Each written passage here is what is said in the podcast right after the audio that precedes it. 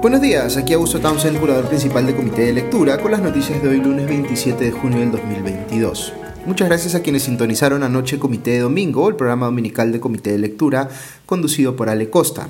Ayer Ale conversó, por ejemplo, con el periodista del comercio Martín Hidalgo para analizar qué está pasando en el Congreso con la elección de la nueva mesa directiva y también repasó con Farid Cajat lo que está ocurriendo con el paro indígena en Ecuador y el reciente fallo de la Corte Suprema de Estados Unidos que señala que el derecho al aborto no está reconocido por la constitución de ese país y que por tanto debe revertirse el famoso precedente de esa misma Corte conocido como Roe vs. Wade eh, que desde hace más de 50 años le reconocía a las mujeres el derecho al aborto.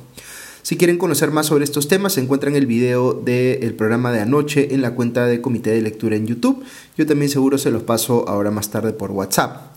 Ok, vamos con las noticias de hoy. Supuestamente debe recibir ahora el presidente Castillo a los miembros de la Comisión de Fiscalización del Congreso para que le hagan preguntas sobre el caso de las reuniones clandestinas en la casa de Zarratea eh, y otros temas más.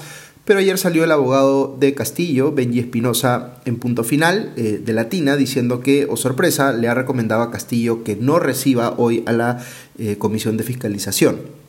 Es decir, que si van sus miembros a tocar el timbre a Palacio, pues que no les abra la puerta.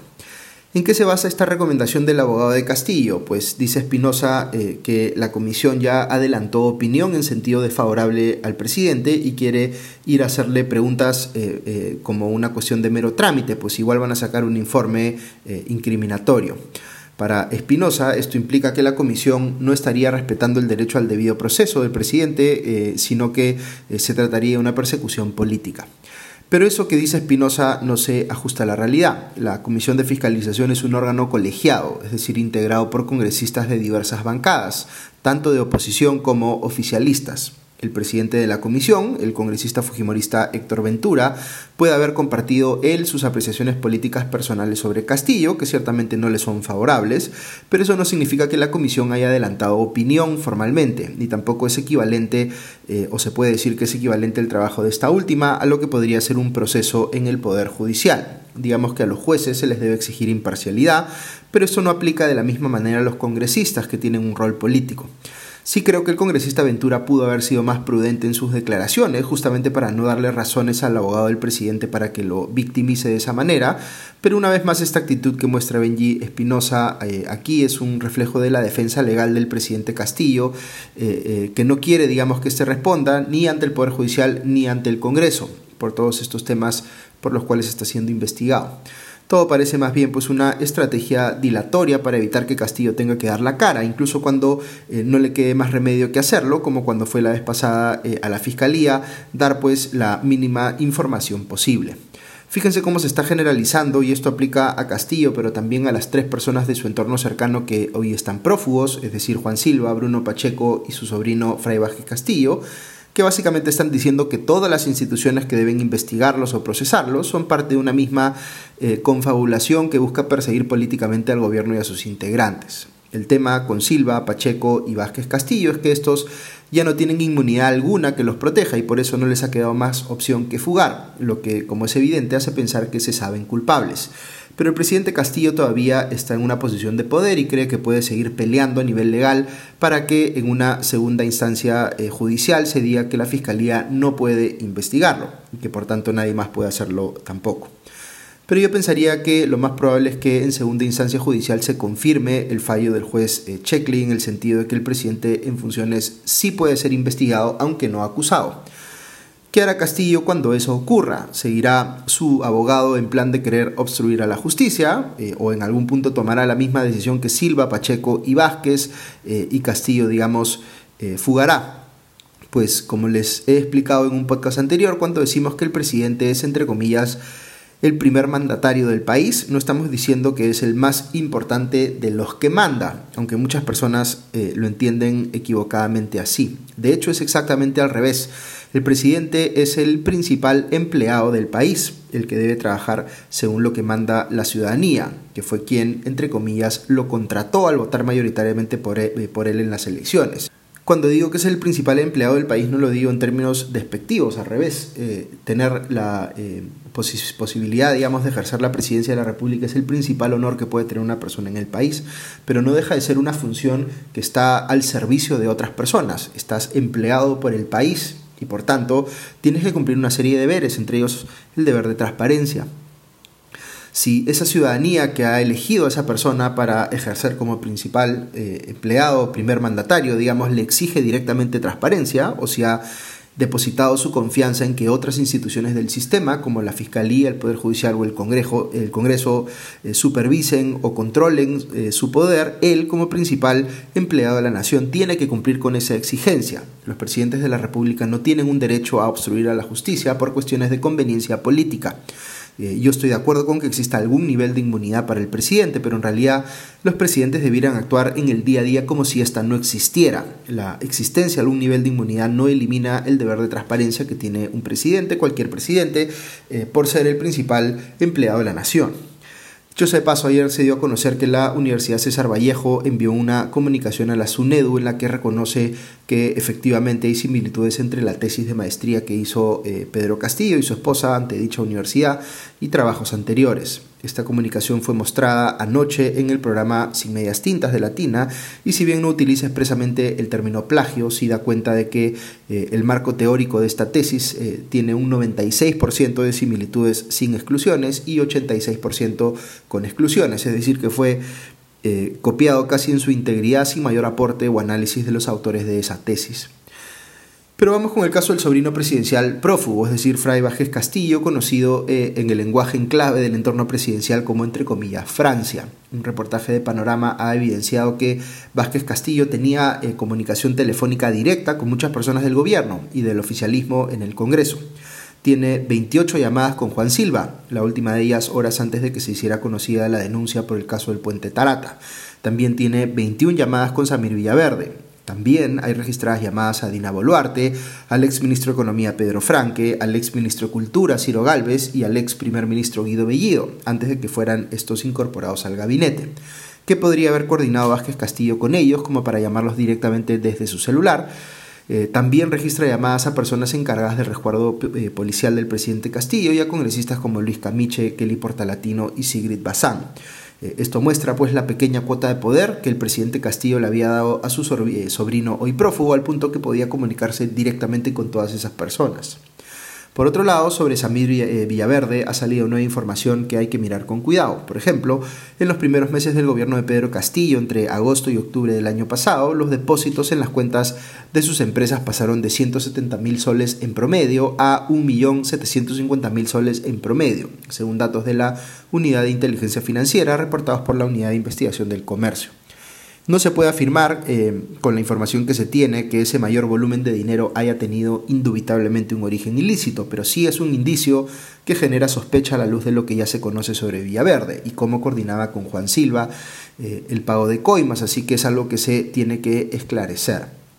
También se ha hecho conocido que el día en que se dispuso el mandato de prisión preventiva por 36 meses contra Villaverde, eh, se firmó una escritura pública en la que este último y su esposa decidieron pasar a un régimen de separación de patrimonio, eh, lo que podría uno interpretar que es una movida para que parte de su patrimonio, el que ahora quede en manos de su esposa, ya no deba responder por cualquier cosa que él deba tener que asumir eh, como pago en el marco de los procesos judiciales en su contra. El abogado de Villaverde, Julio Rodríguez, dice, sin embargo, que su esposa está renunciando a todo el patrimonio, así que eh, no puede tener esa finalidad, según el abogado. Villaverde y su esposa, eh, dicho sea paso, siguen casados pese a que se han denunciado mutuamente por violencia familiar. Ok, vamos con otras noticias del gobierno. En su intento de negociar con los transportistas que iban a iniciar un paro indefinido a partir de hoy, el gobierno logró llegar a acuerdos con los representantes del transporte interprovincial de pasajeros, los cuales ya no irán al paro, pero no pudo hacer lo mismo con los dirigentes del transporte de carga pesada, los cuales sí acatarán el paro. Eh, el gobierno ha ofrecido, según leo en la República, incrementar de 53% a 70% la devolución del impuesto selectivo al consumo en favor del transporte intraprovincial y que eh, el tener multas ya no excluirá a las empresas de poder acceder a este beneficio. También les va a subsidiar parte del pago de peajes. Así que el paro de hoy va a ser menor en cuanto a organizaciones involucradas, pero igual podría generar mucha disrupción por lo que hagan pues los transportistas de carga pesada. Otro tema que se ha discutido mucho en las últimas horas es el proyecto de ley que ha anunciado el gobierno para sancionar hasta con cuatro años de cárcel efectiva a quienes difundan información reservada de una investigación eh, fiscal. Este es un tema que puede ser discutido, pero sí existe un deber de reserva respecto de las investigaciones fiscales. Eh, eh, sin embargo, eh, aquí claramente el gobierno tiene un interés de parte, es decir, quiere evitar que se haga conocida información incriminatoria vinculada a miembros del actual gobierno, amedrentando así pues a los medios o a los periodistas que busquen difundir esta información con digamos la posibilidad de tener una sanción de pena de cárcel, aunque ellos digan que esto no va a afectar eh, a los periodistas, eh, igual podría ser uno de los resultados de que esta ley eh, entre en vigencia. Por tanto, este proyecto de ley debería ser rechazado tajantemente por el Congreso, pues es, en líneas generales violatorio de la libertad de expresión y de la libertad de información, pero en particular porque puede verse como un intento de generarle impunidad a ciertas personas del actual gobierno, incluido el propio presidente, prohibiendo pues que se conozca más sobre aquello por lo cual están siendo investigados. Lamentablemente este podría ser otro de esos temas en los cuales hay alineamiento de intereses entre el gobierno y el Congreso, porque ambos podría convenirles ese manto de secretismo e impunidad. Yo creo que este proyecto de ley, como les digo, no debería pasar en ningún caso. Otro tema muy serio que va a haber que investigar a fondo tiene que ver con un audio revelado por el programa Contracorriente de Willax que parece evidenciar que hubo pago de coimas en la licitación de compra de fertilizantes que hizo AgroRural, que es una organización vinculada eh, al Ministerio de Desarrollo Agrario, con la empresa brasileña MF Fertilizantes, a la que se le habría pagado un sobreprecio por eh, eh, la compra de 73 mil toneladas de uria. Si esto llegara a confirmarse sería gravísimo y demostraría que incluso con un tema tan delicado como la compra de fertilizantes en plena crisis eh, alimentaria, eh, hay gente en el gobierno que aprovecha para incurrir en actos de corrupción, para recibir coimas con dinero que debería haberse utilizado para comprar más fertilizantes. Como les digo, sería un escándalo mayúsculo. Otra cosa que se ha hecho conocida es que ya hay un caso confirmado de viruela del mono en el Perú, pero que la persona infectada, un extranjero que vive aquí, pero que ha tenido eh, contacto con personas que venían de otros países eh, y sus familiares ya están aislados. Esto hay que monitorearlo, pero de momento no es nada que justifique entrar en pánico ni mucho menos. La persona con el contagio confirmado ya está estable en su casa. Lo que sí ha señalado el Ministerio de Salud es que estamos en la cuarta ola de COVID-19, así que vale la pena considerar la tercera o cuarta dosis de la vacuna para quienes lo tengan pendiente. Algunas noticias adicionales que menciono muy rápidamente, pero que anoche tratamos más en extenso en nuestro programa eh, Comité de Domingo, en el segmento del resumen de los programas dominicales que hace Diego Salazar. Hubo una denuncia muy seria en Panorama contra el congresista de Podemos Perú, Enrique Wong, por falsificar facturas eh, por más de 2 millones de soles. Eh, luego, eh, en cuarto poder reportaron eh, los líos internos de Avanza País en la disputa entre Carlos Bruce y Daniel Vera por ser el candidato de dicho partido para la alcaldía de Surco. Vera ha denunciado que el Tribunal Electoral del partido actuó irregularmente y que incluso falsificaron firmas para favorecer la candidatura de Bruce. Y en Cuarto Poder también hubo otro reportaje sobre cómo el candidato a alcalde de Chorrillos por Alianza para el Progreso, Fernando Velasco, estaba intentando cobrar hasta medio millón de soles para incluir a personas en su lista de regidores. Imagínense medio millón de soles para ser regidor.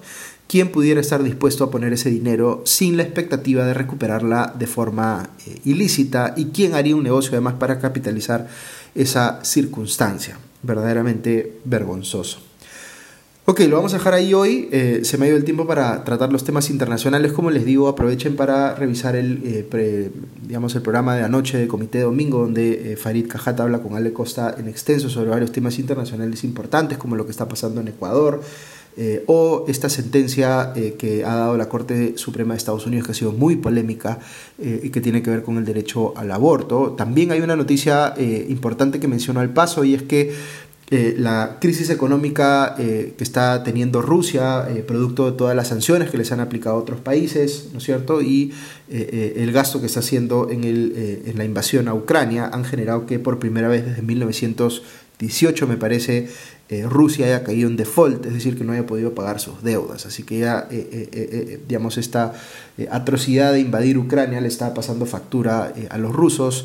veía también información sobre la cantidad de, pérdidas, no solamente de tropas, sino de tanques, aviones, este, drones, etcétera, que ha tenido Rusia en, este, en esta invasión. Y la verdad que es increíble que, digamos, el pueblo ruso no se esté levantando en contra de su gobierno por una decisión tan desacertada como esta. Aunque, por supuesto, esto es el resultado también de años de años estar inflamando a nivel interno digamos, esta narrativa que, con la que se siente muy cómodo Putin, que es básicamente presentar a Rusia como eh, un imperio eh, que tiene que volver a reclamar lo que le corresponde por una suerte de derecho divino, quién sabe qué, ¿no? Pero en fin, complicada la situación de Rusia y eh, difícil también porque el conflicto de Ucrania, pese a que los rusos no han tenido el éxito que habían previsto, tampoco tiene visos de terminar en el corto plazo y no queda muy claro cómo va a terminar.